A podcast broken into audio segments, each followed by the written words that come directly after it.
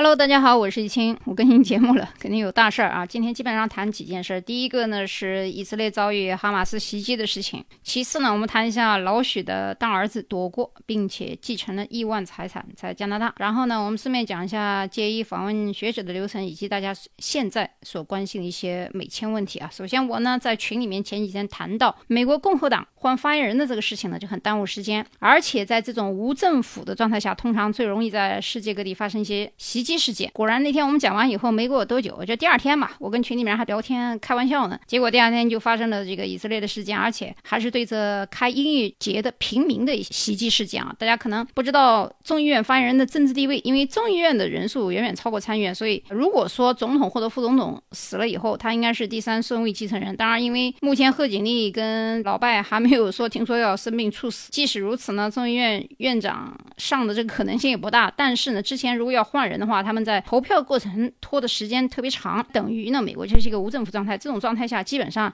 是容易出事的。你比如说这段时间，呃，以色列这个事情其实出来这么长时间的，总统拜登在哥伦布日这几天睡了几天美梦，到现在还没有露面，是不像话的。所以有选票的美国市民，如果还继续投票给民主党的话，是猪脑抹油的结果。因为不管是黑名贵还是非法移民，都是民主党干的事儿。那么对于美国经济和安定带来长远的很多诸多问题来看呢，其实不是一个好的政策。割除这个议长时间。耗时特别长，所以在国家面临危机和对着种种挑战的时候呢，应该不宜太长啊。这个本身拜登自己他也知道。那么我们看看这段时间美国政府都有一些哪些大事情发生的。首先，在美国政府停罢前夕，参众两院就曾经通过短期的拨款案，当然当天晚上拜登是签了的。四十五天之内运作到十一月十七号的时候呢，让这个联邦政府避过关门的危机。拨款保留了自然灾害的部分，但是呢，他割除了之前答应乌克兰的六十亿亿的美金。我们算一下账，从二零二二年二月二十四号俄乌战争开始以来，美国给乌克兰援助了超过将近七百五十亿美元啊！所以很多人说美国没钱，美国是有的是钱，只不过这个钱用哪？嗯，是不是包含我们纳税人钱也要思考一下。由于这是个临时法案，所以呢，在十一月十七号，如果依旧未通过全面性的拨款法案的话呢，美国政府将再度面临停摆危机，因为两党在开支问题上的分歧一般每七周就会上演一次。那关于川普和拜登双向检查贿赂问题一直没停，但其实不必多讲，你脑子稍微动一下，民主党从奥巴马开始，克林顿开始到拜登，他们都是做生意的吗？如果都不是做生意，美国的总统或者是政府的官员拿的工资可不多啊。可是这些家伙都是从穷人最后变成什么了？变成亿万富翁，他们的家产是不是有问题？是不是贿赂一目了然嘛？那傻子多是怎么回事嘛？川普本来就是做商人的，然后他他上台以后不仅没有变富啊，资产还缩水了，所以还查个揭逼啊！以色列问题呢，其实不必看表面现象啊，所谓的宗教问题还是历史遗留问题，我们来看一下目前需要切入的点和动机和发动时间，也就是刚刚我讲的这个世界格局当中有一个俄乌战争。那么美国这边如果是无政府状态，正好发动一下小规模的袭击，最后谁是搅屎棍，大家一起一目了然啊！如果这个地方这个伊朗的支持者是谁，然后背后又是谁？如果某个地方在发动啥，这个世界就会乱。但是呢，目前仅仅是一个借机发动的局部战了。巴解组织直截了当的壮大的历史，其实早前躲进约旦的时候，我们从约旦开始讲的。约旦呃当时也没有约束他们，所以呢，这帮的人进入约旦以后，也没有按照约旦的法律。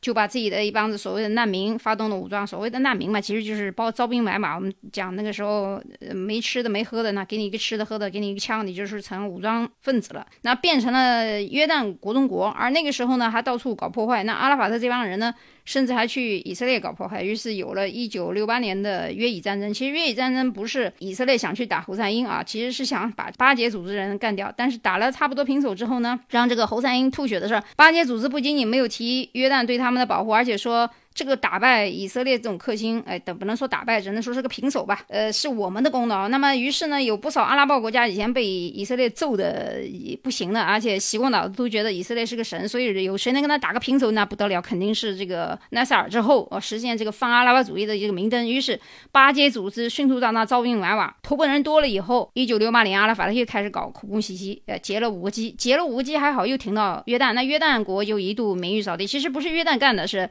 这个。躲在他境内的巴结组织干的。那一九七零年，阿拉法特又开始劫机，而且是民航啊。这次侯赛因就跟英美密谈，希望能把这个巴结组织赶出去，因为巴结组织想鸠占鹊巢嘛，他要推翻这个约旦国王，还想拿政治犯，还想成为代替约旦国王的这么一个情况，所以就发动了约旦内战。而说服叙利亚，他说服叙利亚以后呢，对约旦进行武装。叙利亚开着苏联支持下的。两百多个坦克来了，但是没想到呢，这个时候以色列帮了老侯三一把，以色列的飞机在上空盘旋，因为叙利亚没有什么防空能力了，于是在这种恐吓下就撤走了。最后呢，还是在埃及快要死的前总统的阿拉伯英雄所谓的奈塞尔的调停下，又让约旦国王捏着鼻子又收留了阿拉法特，于是呢暂时和解了。但是过了一年，好景不长，约旦总理塔尔在首都安曼被暗杀，又是巴解干的。那一九七一年的时候，侯赛因国王。终于对巴结组织忍无可忍，向他们开火。最后，我们看一下他把这个巴以赶完以后，谁是接盘侠？接盘侠就是黎巴嫩。黎巴嫩收留了他们以后，呃，黎巴嫩曾经是上个世纪七十年代黎巴嫩最富有的中东国家之一，旅游呀、什么银行啊、国际贸易啊，富得流油，根本不需要产石油的啊，也不需要换这些石油的。储备，而首都贝鲁特呢，曾经也曾经与苏黎世并称国际金融之都，号称近东巴黎。但是，一九七一年末的时候，巴结组织参与到他们这个逃离到所谓的逃离这个黎巴嫩地盘以后，又携带一大堆难民过去。那所谓的难民呢，就是给他们干嘛呢？又重演了过去的一幕：搭帐篷、发武器，让当地的民众大肆的宣传种族仇恨，甚至于公开屠杀当地的基督教马龙派。那黎巴嫩呢，很快又陷入了长达十六年的黎巴嫩内战。曾经一时繁华的黎巴嫩呢，后来变得满满目疮痍。最后呢，又还是以色列人帮着黎巴嫩赶走了这帮人。呃，直到一九九一年，他们的金主苏联解体以后才会好转。所以大家应该知道这个背后是怎么一回事儿。那么不管是怎么一个情况，谁对谁错，但是你可以明明显看到，你收赞难民和所谓的一些圣母婊的国家都没什么好下场。你看看什么欧洲的法国呀，现在意大利啊，欧美那些圣母婊呀，最后都会被鸠占鹊巢的故事。日本人很聪明啊，从来不接受穆斯林和非洲裔，直接买票请你走，我送你钱。我们都不知道我这个音频啊能不能活过二十四小时。我本来想多讲一点的，后来想想，哎，少讲一点嘛，还不知道怎么样呢。现在我讲讲老许的故事吧。抓起来之前和之后的故事，我们在网上都看了很多。但是呢，他的这个长子啊，在加拿大。活得好好的了，不仅活得好好的，而且还能以名正言顺的继承家产基金的早期安排，二十四亿美金啊，美金的单一家庭信托基金，这个呢也被称为富二代的保护计划。这个基金非常的安全，即使他儿子做生意失败了，债权人也只能拿走利息的一个部分，本金还是安全的。那如果信托公司破产怎么办呢？可以重新设计换委托人和受托人，真正实现各种破产剥离啊。有人说，呃，青姐没更新公众号，不是我没更新，我换了个公众号，名字叫青姐谈留学啊。最近呢发了一些关于访问学者。文章不少网友呢和听友问了一些相关问题，我在这里一并回答。还是那句话，你要想问我一些问题或知道我平时动态，加我微信 m o n a m u n g i a 入我群，跟着我走就行了。账号我也开了视频哈，都讲一些我到哪些大学啊，最近看了些啥呀，呃，都有很多的内容补充进来。那么先谈这个访问学者啊，首先呢，访问学者两种，一种是这个顶尖的大藤啊，什么学校啊，访问学者像这种顶级的大藤项目呢，需要申请有很强的学术背景和职业，它的作用呢，一般就是为一些领导人镀金啊，或者大学教授啊，真实的去学习用的。价格呢一般也比较高，啊，它不是个人需求，因为这种东西我也可以帮你做这个政府外派或者是免费的这种保录取都可以啊，这是不属于普通人的。我们谈一下普通人的第二类，普通人第二类的访问学者呢，说白了就是你本科毕业就可以，有研究生更好，只要有个学士学位就可以了，你来报名，我保证你录啊，学校都还不错，比如说北卡呀。呃，波士顿大学啊，这都是也不算太差啊，但是虽然够不上斯坦福、啊、哥大这样的级别，但也马马虎虎拿得出手。那它的好处就是，你也不用关心你是全日制还是非全日制，还是自考，美国人不关心你这个啊，美国人只知道你是本科或者是有学士学位就可以啊，也不管你什么分期读还是夜读夜校。我美国没有这些东西啊，就是在国内读书的人脑子读死了啊，就是觉得哎，这个是不是一定要？